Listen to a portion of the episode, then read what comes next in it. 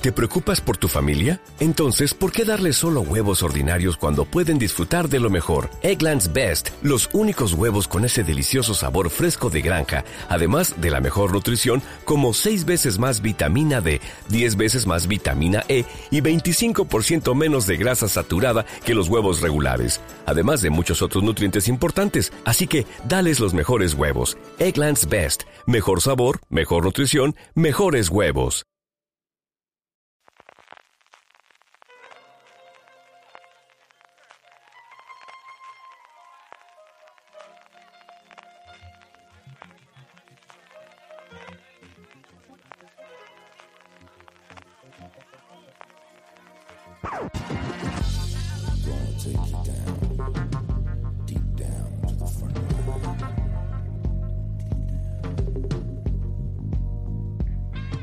Spock, Spock, Spock. Sí, hay mucho más, pero sobre todo lo que hay es mucho, mucho Spock. Es lo que nos trae los episodios séptimo y octavo, Luz y Sombra, y si la memoria no falla, respectivamente, de la segunda temporada de Star Trek Discovery, que una semana más nos ponemos a analizar entre este que os habla CJ Navas y don Daniel Simón. Dani, ¿cómo estamos? Hola CJ, Nukneg, larga y próspera vida. No estaba muerto, estaba con Amanda. Pues, pues, pues, ya lo sabemos. ¿Cuánto tiempo llevas progresando eso? dos, semanas diciendo, este se la coloco como... no aguantaba más. el, el, podcast anterior lo hicimos eh, cuando yo ya había visto el primer capítulo que vamos a comentar hoy y tú no y no sabes lo que me costó callarme cosas, ¿vale? Así que, así que, queridos oyentes, le he pedido a CJ Navas que hagamos la review de los dos capítulos que, que, nos, que nos quedaban, porque así ya cogemos el ritmo, volvemos a coger el ritmo de podcast tras los eh, problemas de gente que hemos tenido y también porque nos iba a costar mucho disociar el comentario como si no supiéramos lo que iba a ocurrir. Vamos a comentar prácticamente un capítulo doble, ¿no crees? Sí, yo creo que no, nos hubiese extrañado, además por, como pilla justo mitad de la temporada entre el séptimo y el octavo, si hubiésemos tenido parte 1 y parte 2, eh, yo creo que no hubiese extrañado absolutamente nadie, aunque tiene líneas distintas, pero al final es el reencuentro, el, el reencuentro de Michael con, con Spock, o mejor dicho, el reencuentro de un nuevo Spock eh, dentro de Discovery y, y desde luego sí que nos dejan un punto de partida bastante claro de qué va a ocurrir con el resto de la temporada, como también ocurrió la temporada 1, que al final tuvo un punto de inflexión en a partir de aquí vamos al universo espejo. Aquí es estamos en la carrera y estamos en la huida. Al menos durante un episodio más. Veremos lo que ocurre después. Sí, señor. Light and Shadows, If Memory Serves, ¿no? Es lo, que vamos a comentar ahora y, y, ya tenemos aquí Spock, pero bueno, tenemos un montón de cosas. Tenemos Spock, eh, tenemos, bueno, la mitad del podcast casi va a ser comentar el tema de, de Case, de Menager y el piloto fallido de Star Trek para, para explicar a la gente que no sepa lo que hemos visto en If Memory Serves, al principio sobre todo en el opening, eh, vamos a contarlo todo. Yo lo voy a contar con spoilers y sin spoilers, ¿vale? O sea, antes es difícil considerar spoilers algo de una serie que tiene 50 años, pero bueno, yo por si alguien quiere verse la continuación del capítulo que hemos visto ahora de If Memory Serves, porque tiene una continuación en la serie clásica, yo antes de los spoilers avisaré y luego ya lo contaré para que si alguien quiera ahorrarse el tema de ver dos capítulos de una serie de hace 50 años, pero estamos tú y yo aquí, los viejos treques del lugar para, para guiar a las nuevas generaciones. Vamos, yo creo que por tramas hablemos toda la parte de Spock y luego recordamos alguna de las escenas, por ejemplo, todo, sobre todo yo creo que hay dos o tres tramas intermedias que vamos a tener, eh, bueno, seguimiento en los próximos episodios, está todo el tema de Airiam y de esa sonda futura, cuando Pike decide que va a ser el nuevo, en el nuevo eh, Kirk y que va a coger y va a pilotar él y va a llevarlo absolutamente todo, como si esto no costase, y estas cosas, pero si empezamos por Spock, ¿qué te ha parecido la introducción de Spock? ¿Qué te ha parecido el desarrollo en estos dos episodios? ¿Y qué te ha parecido el actor, Dani? Bien, el primero, el, primero yo, quería ver a Spock, o sea, al principio eh, era un Spock que se le había ido la olla a Camboya, o sea que no era Spock realmente. Eh, menos mal que en el capítulo siguiente pues lo llevan a Talos 4 y los talosianos le arreglan la cabeza, porque me dejaba, me dejaba un poco un sabor muy agridulce. A ver, si no lo habéis visto en versión original, tenéis que verlo. Y si nunca habéis visto un capítulo de la serie clásica en versión original con la voz de Leonard Nimoy, o a lo mejor habéis visto Fringe, que también salía el de Nimoy, o a lo mejor habéis visto la primera de Star Trek de JJ Abrams. Sí. En cualquier caso, miraros la versión original. Escuchad un ratito a Leonard Nimoy, aunque sea iros a YouTube y ved un clip de Leonard Nimoy haciendo de Spock. Y ahora, cogeros a Ethan Peck, al sobrino de Gregory Peck, que es el actor que interpreta esta encarnación de Spock, y escuchad su voz. Es una imitación, no es una actuación, es una imitación. Eso me puso los pelos de punta, porque me, daba la sensación de que estaba escuchando a Leonard Nimoy. Lo que pasa que, que quería ver más de la interpretación de Ethan Peck, ¿no? Pero, pero claro, como cuando se encuentra eh, eh, Michael tiene la, mente fragmentada, ¿no? Por esa exposición a, a, al ángel rojo, ¿no? Que como a la vez en el futuro, en el pasado, pues su mente no ha sido capaz de procesarlo y, la, y, estaba bastante locuelo. Por eso tiene que irse a Talos 4 a curarse. Ahora hablaremos de Talos 4. Pero mi primera impresión ha sido esa. O sea, la voz es de un Leonard. Así como cuando, cuando veíamos a Zachary Quinto, que hizo después en las películas de JJ Abrams, el, no tanto la voz, pero los gestos, eh, los muy bien. Eh, sí que era una buena invitación de los gestos, eh, la curvatura de la espalda. Eh, te parecía estar viendo a un Leonard, un Leonard Nimoy joven. Por eso la, la actuación de Zachary Quinto fue muy bien recibida, incluso por los fans más, más hardcore, ¿no? que no pensaban que, que un Spock no interpretado por, por Leonard Nimoy fuera a funcionar. Y este tío es la voz. O sea, le quiero ver más, quiero ver si los movimientos los pilla y tal, pero, pero, pero tío, no puedo dejar de repetirlo, es que es la voz clavada, tío, no, sé si he titado esa sensación. Yo creo que con dos episodios solamente verlo, que, que realmente es uno, ¿no? Y al final el primero lo que está haciendo fundamentalmente es, pues eso, de, de presentártelo y que lo veas, pero que sirva de, de, de, instrumento para que funcione un poco el resto de la trama con esos números que repite constantemente una detrás de otra vez. A mí lo que sí me ha parecido es que muestra, eh, me ha traído, pero ya me gusta desde las fotos, y al final mostrarnos un Spock hasta ahora no hemos visto que es este Spock más joven. El Spock que solamente podíamos haber visto en su momento en The Cage, un Spock antes de que se me abole, ya no que tenga desde luego las películas, ni siquiera la, la interpretación de Spock de Nimoy posteriormente, ¿no? Pero un, un, mm. eh, un Spock antes de, montarse en la Enterprise, que es como normalmente siempre lo hemos visto, ¿no? Y el, que no sabemos las secuelas que ha tenido para él o las aventuras que ha tenido en la Enterprise antes de que llegue a Kirk, que era un, Spock que todavía no habíamos visto ahora. Eso sin entrar en la barba, que es una barba totalmente gloriosa, Dani.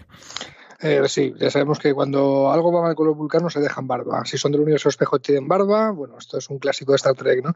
El, te has equivocado una cosa, sí que hay una aventura de Spock pero solamente una que conocemos antes de que Kirk sea el capitán de la nave, que es precisamente la que sale en el episodio, en el piloto fallido de Star Trek que se llama The Cage. Sí, Esa es, la única, es, es, la única que sabemos que es muy relevante para lo que vamos a comentar mm. ahora, ¿no? Pero sí.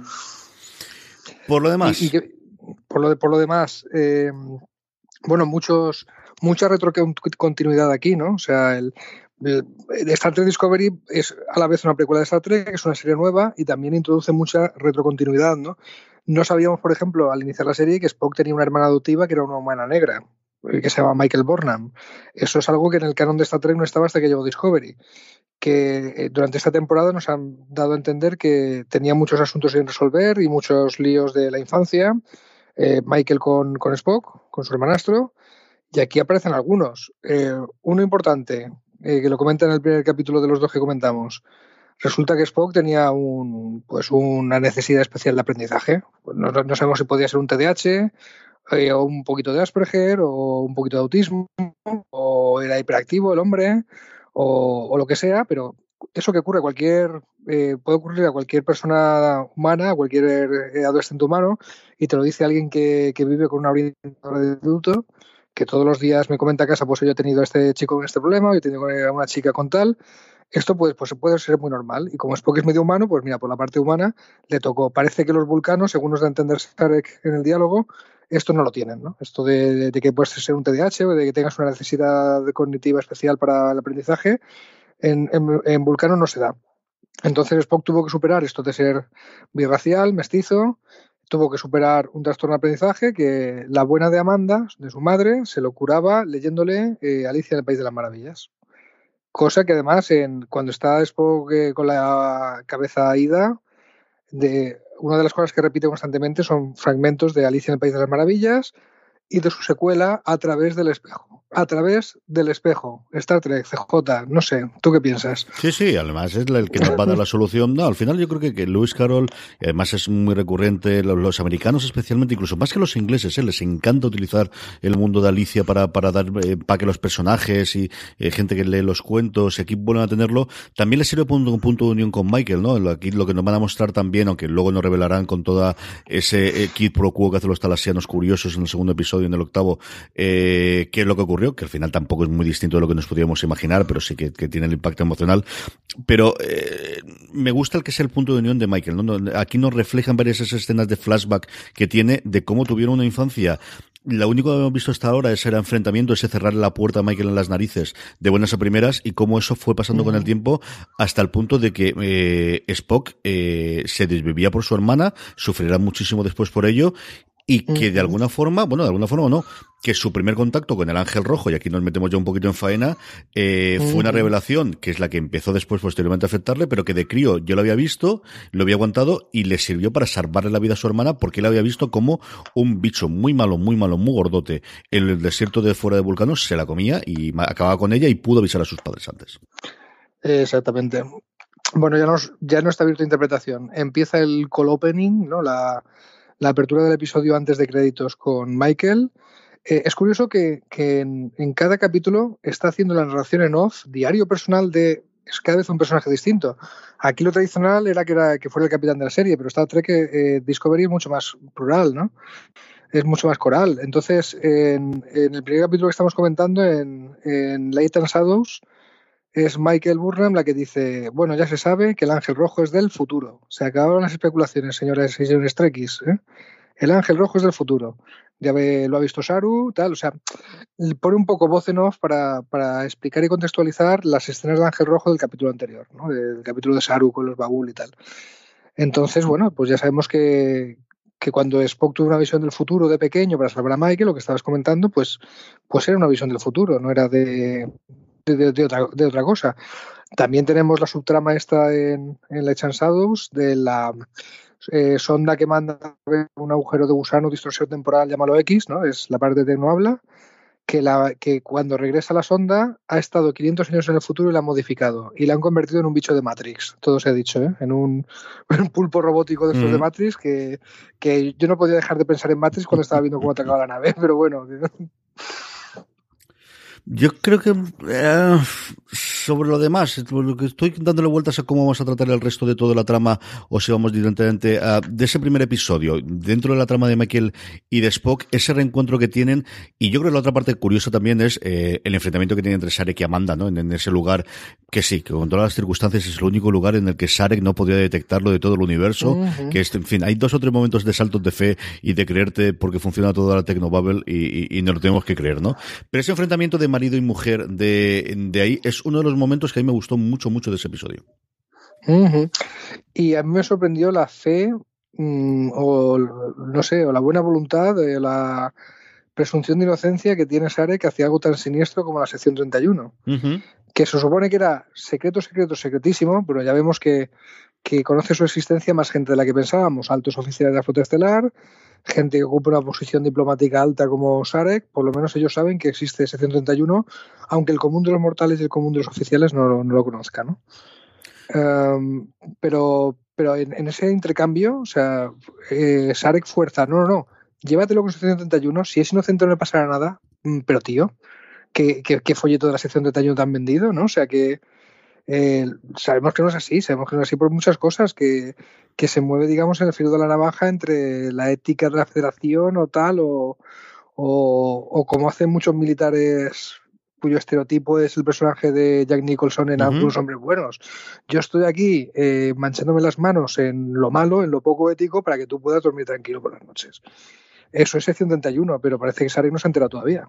Sí, es una sección 31 que además tiene toda la pinta de tener movidas internas, mm, como ya nos han contado en varios episodios. Aquí tenemos a Giorgio aprovechándose de todas las debilidades del Irán. Por cierto, que no se me pase que hay un momento que, claro, te pasan tantas cosas estos dos episodios que cuando empezó a Recerio, acuérdate que hay un momento en que eh, Giorgio le dice al Irán, mm, no te pases, que si no le cuento a Michael lo que tú y yo sabemos, que es que mata, tú mataste a tus padres. Que es un momento que se deja ahí mm, perdido de la mano de Dios que supongo mm. que, bueno, esto como la pistola de Chekhov en algún momento llegará antes de final de temporada y sobre todo también fuera de lo que es Star Trek Discovery, pero de lo que conocemos de las secuelas o mejor dicho del resto de series que va alrededor del universo de Star Trek y que sabemos que va a haber una de George Yu, también tiene pinta de dejar, ¿no? De, cómo va a ser ese punto de partida para la serie que sabemos que va a interpretar pues en cuestión de eso Te iba a decir, eso te iba a decir, hagan sus apuestas, eso sale en Discovery o sale en la serie de George Yu. Hagan sus apuestas. Yo creo que sale así, pero sí posiciona el, el, cómo va a ser después la serie de. Mm, sí, desde luego. bueno, ¿qué, más tenemos? El aparato con el que intenta sacar la información Spock en, la nave de la sección 31 ¿Tú crees que viene del universo espejo? Como he visto muchas especulaciones por ahí. No me extrañaría que fuese eso o que fuese alguna parte de, lo que han investigando con la esfera. Tenemos eh, esa posibilidad también. Que fuese algo que sacasen de la guerra Klingon. Eh, alguna de esas no me extrañaría absoluto. Eh, mm. Pero sí, si tuviese que apostar por alguna, yo creo que eso es parte del, del acuerdo que, que llevaba Giorgio de darles alguna información, algún tipo de, de, de, aparato y de experimento y que mejor que uno de interrogación, desde luego, para, mm. para cerrar ese pacto de a partir de ahora de trabajo aquí dentro con vosotros. Y sin embargo, Giorgio ayuda a escapar a los buenos. Bueno, ayuda a los que tienen que ayudarse, ¿no? Yo creo que al final sí es cierto que es posible que tenga cierta eh, recuerdo y relación con la Michael de, de su de su universo, que sabemos que se va muy bien con ella, era otra Michael totalmente distinta de la nuestra, pero también era su protegida en este otro universo, y luego, mm, bueno, ella misma justifica y, lo muestra posteriormente, ¿no? El cómo ese escape a ella le ayuda, le ayuda de alguna forma para hacer que la posición de Lilan como el jefe máximo de la sección 31 pues quede, quede un poquito nuevamente en entredicho una vez que has capturado al, al bueno, pues al forajido más buscado en los últimos tiempos mm, de, de la federación y que se te escape en 24 horas, pues sí, a ella le pegan cuatro puñetazos lo han quitado, pero el que realmente deja muy, muy, muy mal es al jefazo de arriba. pues sí. Pues sí, entonces se meten en una nave y dicen, Spock, ¿a dónde vamos? Si leemos en la, pantalla que el destino es Talos 4. Y aquí a los viejos de X del lugar se nos ponen los pelos de punta. Pero, o sea, si tuviéramos el ganglio ese de, la roza de Sarus, nos pondría eh, como el sentido arácnido, macho. O sea, esas referencias a, tan, a los mitos de Star Trek, ¿no? al mito clásico, se nos pusieron los pelos de punta, ¿no? Y, y enseguida muchos, a mí me pasó, mm, acabó el capítulo y dije, una mierda, voy a estar una semana sin Star Trek esperando cómo, pasa esto. Y me fui corriendo en Netflix a ver eh, The Menagerie, que hacía años que no lo veía, que es un capítulo doble. Bueno, ahora, comentamos esto, creo que ha llegado el momento. Cuando vimos a los cuatro, ¿qué significaba para nosotros? ¿Qué información teníamos? ¿Vale? Como hemos dicho en otras reviews esta, esta temporada tú y yo, Star Trek eh, la serie clásica, los 60, la original, fue de las pocas series que tuvieron dos, dos pilotos, ¿no? O sea, presentaron un piloto con un capitán que se llama Christopher Pike, con un oficial que se llama Spock. La número la oficial, primer oficial de la nave, pues se llamaba número uno, era una mujer. Eh, inconcebible la visión de los años 60 que una mujer estuviera en una posición tan alta, ¿no? En una nave, pero será la visión del futuro que tenía Roddenberry, entonces utópico. Eh, no les gustaban las orejas de Spock porque les recordaba a un demonio. Y en, los extractores del 8M tenemos que mm, presentar, fíjate cómo era la televisión en Estados Unidos en los 60, que fue más fácil colar a un tío que se parecía a un demonio que a una mujer en un puesto de poder. ¿Vale? Para reflexión histórica. Pero entonces, eh, algo, algo gustó de la serie, le dijeron, Roddenberry, te has pasado con esto de la mujer, con el demonio, es demasiado cerebral esto pero te vamos a dar otra oportunidad. Y entonces rehizo la serie con un capitán que se llamaba Kirk, con Spock de primer oficial, ¿vale? Y, la historia que, todos y todas conocemos. En la historia esa del piloto fallido, que se llama The Case, La Jaula, que lo podéis ver también en Netflix, porque últimamente cada vez que sale la serie clásica en DVD o en streaming o lo que sea, la ponen ya como un capítulo más, como un capítulo 1.0, eh, antes del 1.1 o algo así, ¿vale? Pero mm, The Case, la jaula, suele estar por ahí dando vueltas. Y lo tenéis en Netflix. en este capítulo, pues la Enterprise iba a los cuatro, conocía a estos alienígenas con cabeza de pepino, con un cerebro muy grande, lleno de venas, que tenían el poder, pues eso, de, provocar ilusiones, ¿no? Y telepatía a gran nivel, ¿vale? En el planeta veían que había una, una humana una residente humana que había sobrevivido a un accidente, ¿vale?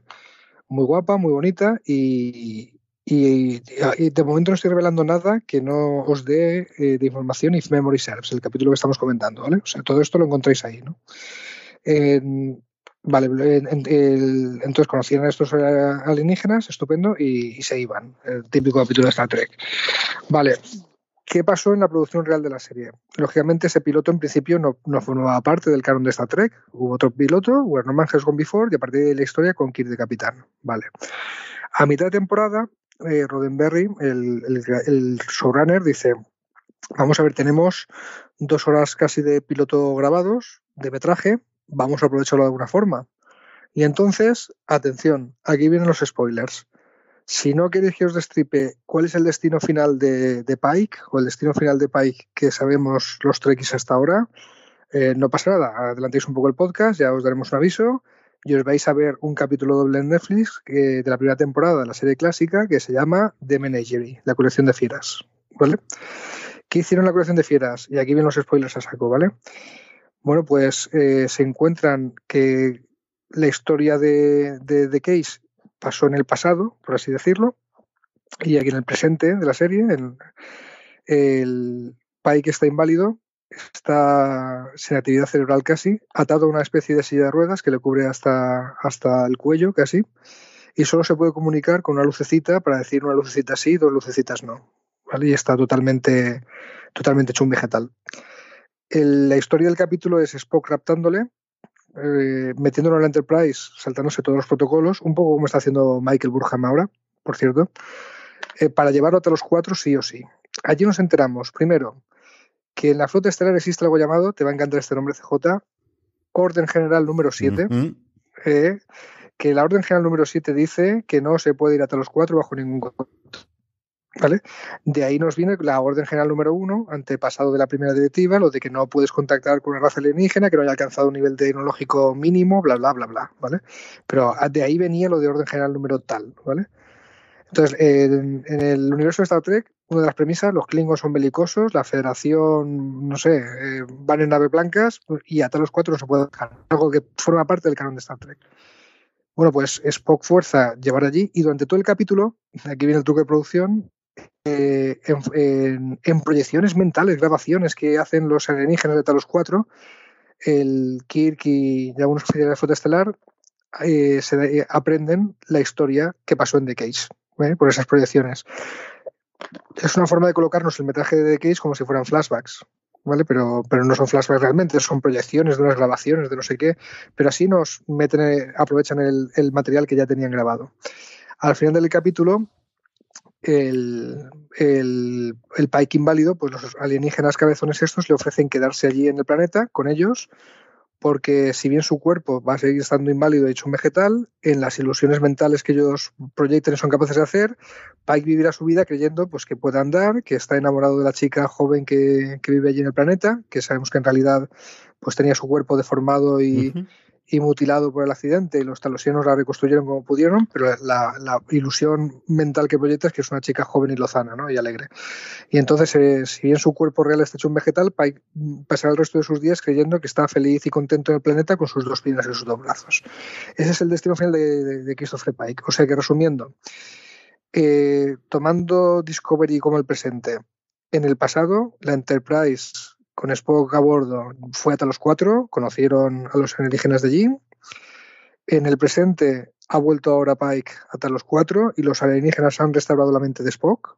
Estupendo y sabemos que hay la This holiday, whether you're making a Baker's Simple Truth turkey for 40 or a Murray's Baked Brie for 2, Baker's has fast, fresh delivery and free pickup, so you can make holiday meals that bring you all together to create memories that last. Baker's, fresh for everyone. Free pickup on orders of $35 or more. Restrictions may apply.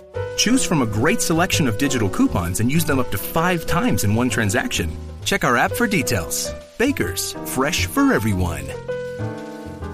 Si estás buscando un buen podcast de análisis y debate en tu idioma, te invito a que escuches Pulso y Péndulo. Yo soy Carlos Curbelo. Y yo soy Fabiola Galindo. Todos los jueves analizamos temas de actualidad en Estados Unidos y Latinoamérica. Fabi y yo no siempre estamos de acuerdo, pero sí tenemos un objetivo común. Queremos servir como antídoto contra las noticias falsas y la polarización. Pulso y Péndulo. Busca nuestros episodios en Apple Podcast, Spotify o en tu aplicación favorita chica sigue estando igual que, que la encontramos.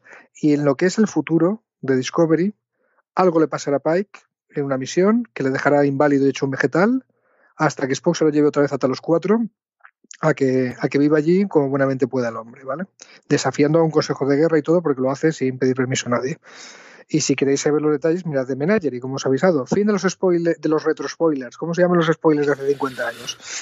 Poco más o menos eso, sí, sí, eso es historia directamente, como tú prefieras aquí en el este. Y con todo ese planteamiento, lo que tenemos es una un episodio que yo creo funciona tremendamente bien como homenaje y como quizás si no recuerdo, porque lo que comentabas tú, ¿no? Desde que se recuperó de The Case, que durante mucho tiempo estuvo perdido el metraje, se conservaba en color los, las piezas o los trozos del metraje del piloto original que había utilizado Roddenberry para The Menagerie, pero no así el resto del episodio, y hace una cuestión de diez y tantos años se encontró por fin definitivamente, y ya se ha incorporado al canon y también a las distribuciones, tanto los DVDs cuando salen los, los packs completos ya aparecía, y ahora cuando se está en la plataforma de streaming, como eh, diciendo, sí existía dentro, pero yo creo que este es el gran episodio de abrazar esa parte de, de, de Star Trek que no había tenido continuidad, que no había tenido seguimiento, que ahora habíamos de alguna forma agrandado, ¿no? Cuando incorporamos a Pike como, eh, eh, como, como el, el, el, capitán de la, de la, de la Discovery durante esta segunda temporada, con constantes guiños, es decir, tenemos el guiño, por ejemplo, de las plantas azules, ¿no? Además, sí, eh, vamos a verlo brevemente, sí, sí. esa música que además es la música que posteriormente se utiliza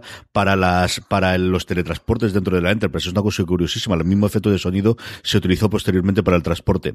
Y a mí hay una parte que me gustó, por una parte luego hay otra que no, que es la introducción que se hace, el contar toda la situación previa para saber un poquito de lo que está, quitando la parte de los, los, los cambios, que me parece que es un PowerPoint hecho por un estudiante de primaria y que tiene mm. esas transiciones que no me ha gustado absolutamente nada. El resto yo creo que es una cosa muy, muy atractiva.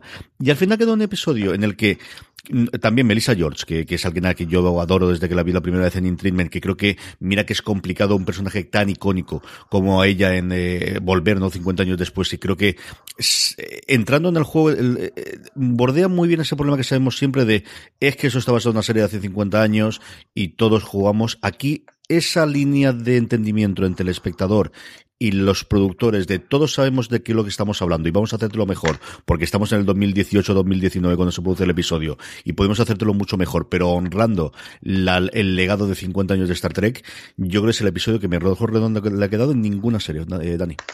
Yo estoy de acuerdo contigo. O sea, hasta ahora es lo que más me ha gustado de Discovery. Llámame puto nostalgias o llámame, no sé, viejuno, pero pero les ha quedado muy. Eh, podría haber salido mal de muchas maneras y, y, ha salido bien. Hasta me gusta que hayan respetado la estética de los alienígenas de la serie clásica, que tiene narices en los tiempos de CGI, de más presupuesto para maquillaje. Podrían haber tenido la tentación de rediseñarles como rediseñar a los Klingon, pero creo que Discovery ha aprendido eso, de que, de que además de ser una serie que se sostenga por sí sola, que lo es, tiene que ser una precuela de Star Trek y de aportar algo más eh, con ese recurso de la retrocontinuidad y está aprendiendo de eso, está aprendiendo de eso y, y no sé, ha sido, ha sido emocionante revisitar esos personajes. Eh, a mí, a, a mí algo, algo, me ha tocado la fibra, de verdad. Sí, yo, yo lo, lo, lo, próximo que espero, me la juego, el Guardián del Mañana, el, sí, ¿no? el, el, de City in the of Forever. ¿no? El, y ya que estamos con viajes en el tiempo, mira, se me acaba de ocurrir que, que tendría mucho sentido ver a, a,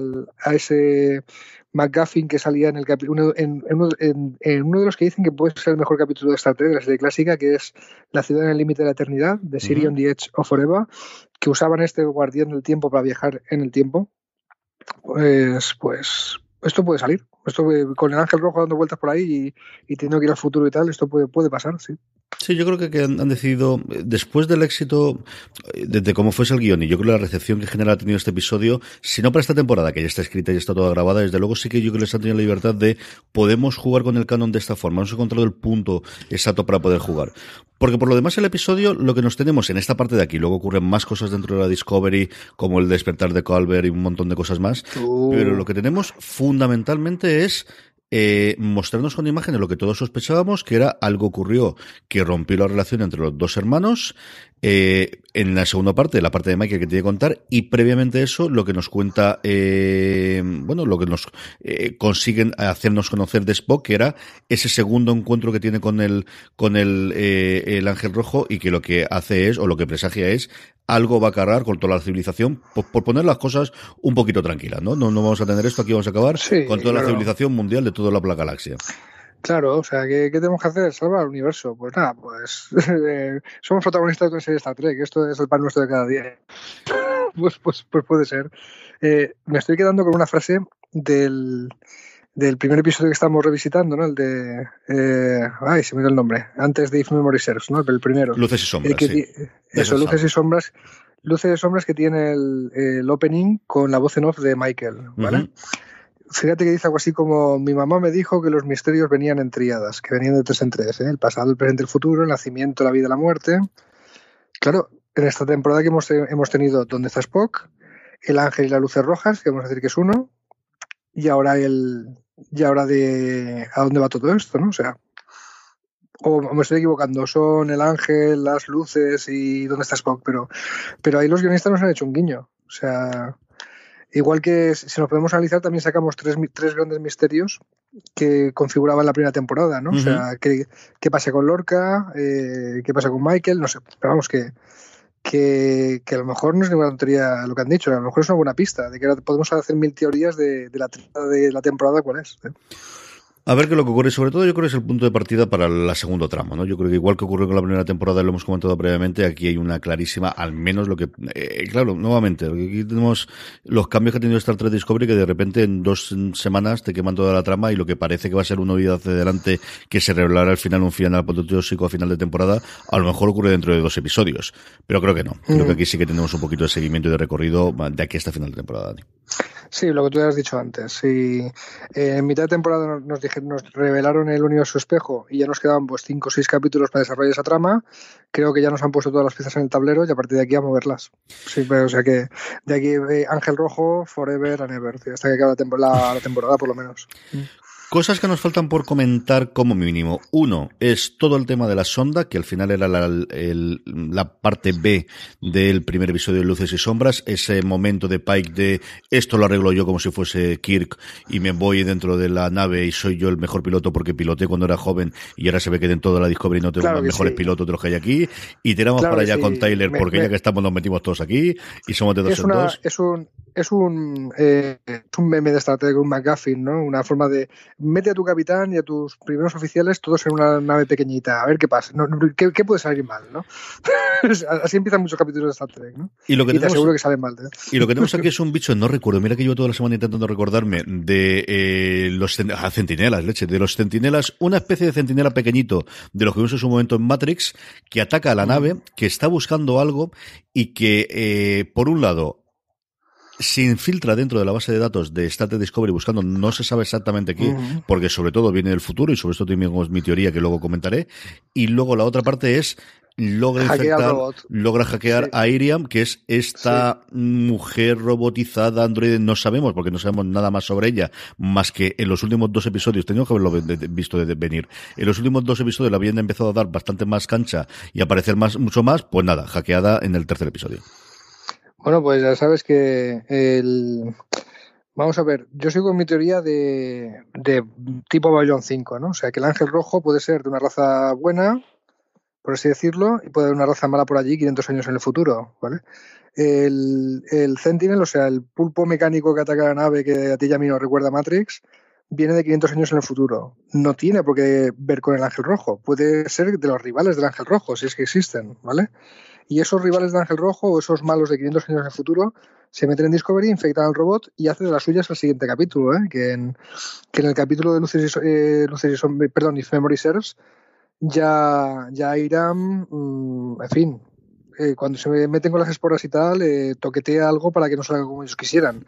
O sea que ya empieza, eh, ya, ya empieza a sabotearles y va a ser va a ser una va a ser una baza que a lo mejor mm, se resuelve eso en el, capítulo que viene o a lo mejor o a lo mejor a final de temporada pero sí es un factor más que han introducido además un sabotaje que no sabemos de momento qué fin si es enlentecerles si lo que quiere es seguir investigando algo que quiera investigar dentro de la nave ¿Por qué? ¿Por qué, de todas las cosas que puede hacer sobre la nave, lo que hace es intentar impedir que salte con el motor de esporas? Tampoco sabemos exactamente lo que ocurre por ahí. Y luego, mm. quizás la trama más personal y la más humana de la que toda la que tenemos es, bueno, pues, eh, es que resucitar no es fácil, Dani. Y al final uno resucita y se encuentra un cuerpo que no es el tuyo y pasa lo que pasa después. Sí, que te apetece romper la cara a quien te ha matado. Qué tontería, ¿eh? no, me parece muy humano. O sea, bueno, la, la, conversación con Stamets, yo entiendo que ha cortado con él. O sea, que, total y absolutamente. Eh, necesito mi paso, no eres tú, soy yo. Sí. No, sí, y, no es que no te quiera, es que mm, soy otro. Eh, o sea, me acuerdo de que te quise y tal, pero es que no siento, no siento nada, ¿vale? y, ya por pura catarsis, por sentir algo, yo creo, se va, se va a confrontar a, Tyler. Y además todo el mundo lo da como normal, ¿eh? O sea, hasta Saru dice, eh, apartaros que esto tenemos que dejar que pase. Que luego, que luego Pike le dice, a ver, ¿a ti, te parece ni medio normal, ni medio flota estelar esto de dejar que se peguen ahí? Dice, y lo de Saru me encanta, ¿no? Dice, pero vamos a ver, es un humano con un Klingon metido en los huesos y el otro es un tío resucitado. ¿Qué hay de normal en esto? Sí, es, maravillosa. Por los dos lados es maravillosa, maravillosa. Pues sí, pues sí, a ver, a ver, a ver, a ver dónde nos lleva, ¿no? Y a ver qué es real. Yo ya te digo que repito mi teoría de que de que Culbert es más que Culbert. Lo está dejando, están dejando pistas de que, uh -huh. de que este va a ser la bomba de relojería que nos hará una gran revelación en algún momento dado que, que a ver cuando llega, igual que fue en su tiempo lo de Tyler, de que nos encontramos a Tyler, lo metemos en la nave, se enamora de, de Michael. This holiday, whether you're making a Baker's Simple Truth turkey for 40 or a Murray's Baked Brie for two, Baker's has fast, fresh delivery and free pickup, so you can make holiday meals that bring you all together to create memories that last. Baker's, fresh for everyone. Free pickup on orders of $35 or more. Restrictions may apply. Choose from a great selection of digital coupons and use them up to five times in one transaction. Check our app for details. Bakers, fresh for everyone. Y luego resulta pues que había una bomba de relojería que estalló, que era que, que tenía un Klingon dentro y era un espía, pues, pues eso. Pues algo va a pasar con Culbert y todavía no sabemos lo que es. Antes de que terminemos con el rincón conspiranoico y nos despidamos por la, hasta la semana que viene, que de verdad que sí que si no pasa nada tendremos ya episodios semanales y volveremos al ritmo habitual, yo seguiría, porque además, cuando estaba la lista atrás, y ya recuerdo, leche, llevamos ocho episodios con Pike, chico, y para mí es un capitán más de los capitanes gloriosos de la Star Trek, del que he visto más de 100 episodios de cada uno de ellos, ¿eh? Qué bien lo hace sí. este hombre, tío. Sí, y sin embargo no es el protagonista de la serie. O sea, es la primera vez que tenemos un capitán mmm, con todas las de la ley, ¿no? que algo sabíamos de él.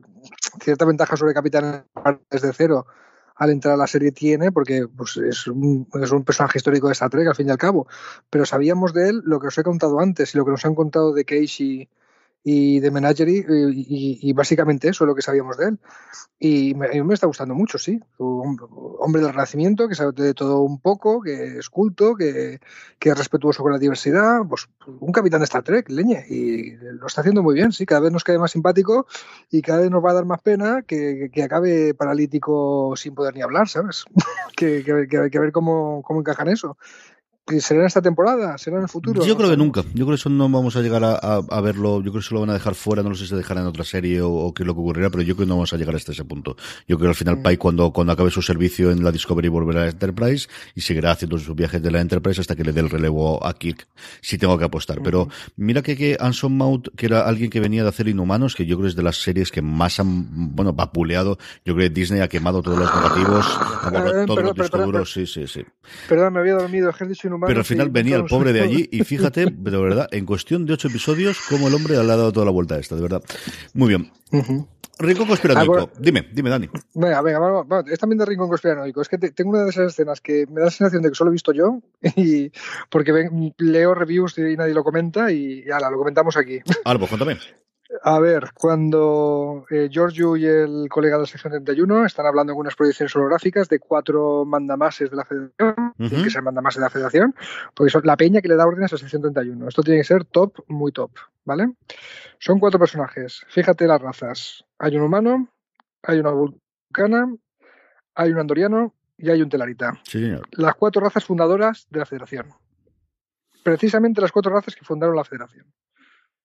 Si hay algo parecido al Consejo de Seguridad de la ONU en la Federación, o una especie de Consejo de Seguridad de la ONU, pero, pero no público, sino algo súper secreto, tipo los que dirigen el Pentágono, para entendernos, eh, tiene que ser eso, ¿no? O sea, quiero decir, cuando la ONU se forma, su Consejo de Seguridad, los cinco miembros permanentes, son las cinco superpotencias de ese momento histórico.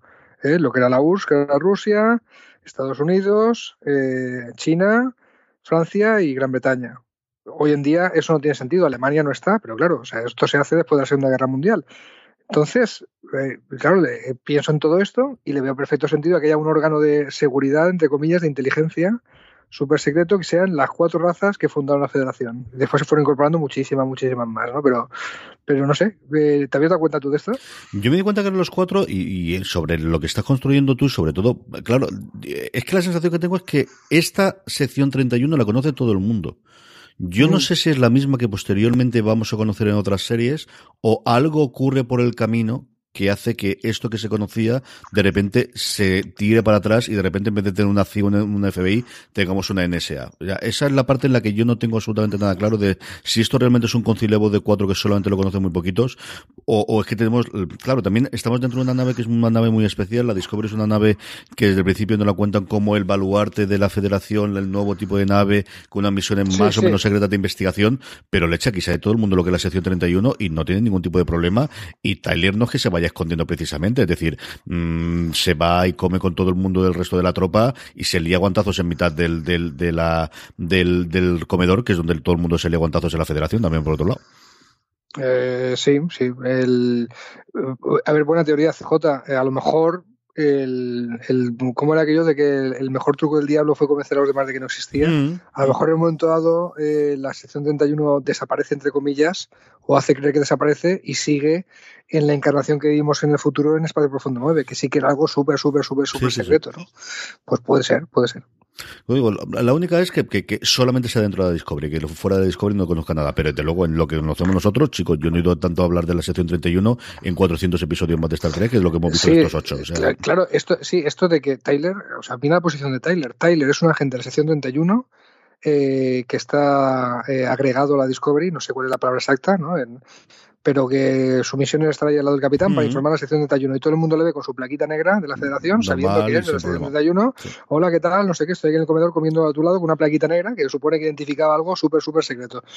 Pues sí, es eh, bastante raro para lo que teníamos en la cabeza, pero, pero yo he hecho las paces con la idea esta de que no es fallo de continuidad, sino que es que nos falta información de lo que pasa en medio. Y, y así hay que tomárselo. Ángel Rojo, teorías, curiosas, ideas que tengas sobre el invento. Yo creo que lo he apuntado ya mi teoría principal, que el Ángel Rojo viene al futuro estupendo y, que va a ser el bueno, entre comillas, con todos los grises que se le puede echar, de un conflicto que ocurre en el futuro y eso quiere decir que si él es el bueno, hay malos. Y por ahí la sonda, por ahí quien ha hackeado a Iram y, y estas cosas. Esa es mi teoría de a ver por dónde va. Yo lo que estoy dándole vueltas es, creo que tenemos que haberlo conocido. Lo que no estoy seguro, especialmente después de haber visto el último episodio, es si lo que conocemos o el Ángel Rojo es un personaje de otra serie de Star Trek. A mí no me extrañaría absolutamente nada que recuperásemos a alguien que no tengo en la cabeza, posiblemente de la, de la serie original. De hecho, en su momento te diría incluso la de dibujos, pero como el dibujo sigue estando fuera de canon, posiblemente por ahí con eso sí que no es una cosa que vayan a tocar. Pero buscar algún personaje secundario, igual que hicieron la primera temporada, igual que han hecho ahora de la serie clásica, y que ese sea una encarnación suya, el Ángel Negro, mm, eh, tirando ya lo, lo, burro, podría ser algún personaje de, de la serie clásica, ¿no? De, los protagonistas o de los, de los tripulantes de la, de la, de la Enterprise me parece bastante más complicado, pero si algún personaje secundario que hayamos visto, o algún vulcano o algún otro, eso no me extrañaría bueno, eh, tenemos a un oyente que nos dejó un mensaje apostando porque era Spock del futuro. Bueno, eh, lo dijo antes de que saliera Spock, ¿vale? Él dijo, el ángel es Spock. Esa teoría no está descartada del todo, aunque no. haya salido Spock. O sea, puede ser Spock del futuro, o, un Spock del universo alternativo, o, o no sé, o o el, primo de Spock, ya, ya veremos. no está descartado. Yo creo que sí que rizar el rizo, pero, pero es posible. ¿eh? No te digo yo que no. Quizás era, me parecía más factible antes de conocer a Spock y que contasen toda esa historia de la relación que tuvo de crío con él y todo demás. Aceptaría antes que fuese un, eh, a otro familiar o alguna cosa así, antes que el profesor Spock. Pero bueno, veremos qué es lo que nos trae el futuro. Y mm. nada, el resto es el, la investigación que tú te has contado un poquito del tema de la sonda y el tema de quién puede ser y si puede ser otra raza en el alienígena. Yo aquí, la idea que tenía y esta no es natural mío, sino que yo creo que la oí en el podcast que hace Jason Snell todas las semanas con, con Dan Moren, y ellos comentaban de cómo eh, ¿Qué es lo que buscaría la sonda? Porque si al final es alguien del futuro, ¿para qué tiene que entrar dentro de la base de datos de la Discovery si en el futuro lo sabrían todo? Y ahí la única cosa que a ellos se les ocurría, y yo coincido también con ellos, es que sea algo de la base de datos de la gran esfera del que todo lo conoce, que en un momento dado o no han podido enviar, eh, por cualquier circunstancia, no han podido enviar de vuelta a, a la federación, o la federación lo ha borrado porque era un conocimiento que no se quería o que se reveló de posteriormente eh, pernicioso y se decidió borrar, y eso es lo que está buscando la sonda. La sonda está buscando pues, eh, algo dentro de, esa, de, la información de esa esfera. El disco duro en el futuro, 500 años en el futuro, el disco duro de, de la esfera ha dejado de funcionar. Pues puede ser. Oye, pues sí, pues sí, puede ser el tema de, de, que el conocimiento de la esfera está solo en la Discovery ahora mismo. Podría, podría pasar, podría pasar.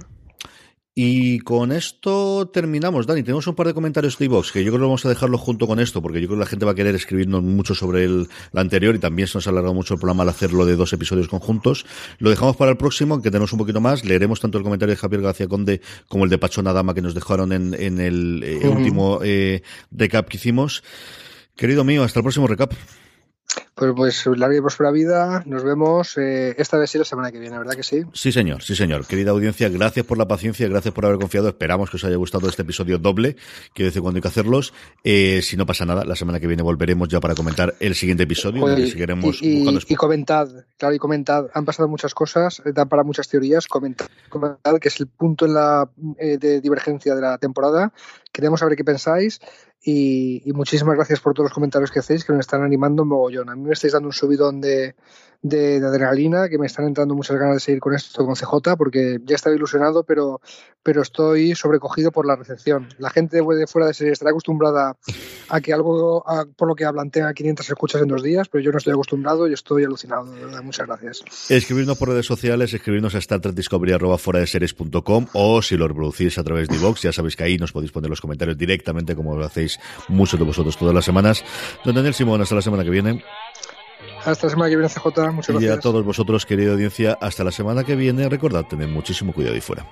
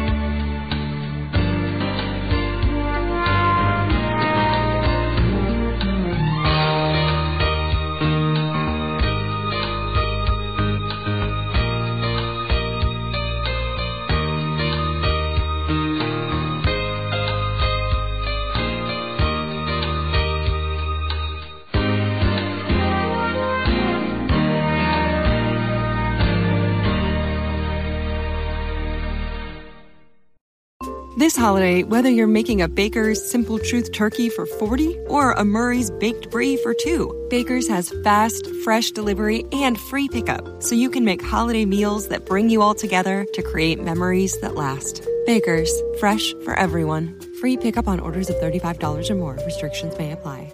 Choose from a great selection of digital coupons and use them up to five times in one transaction.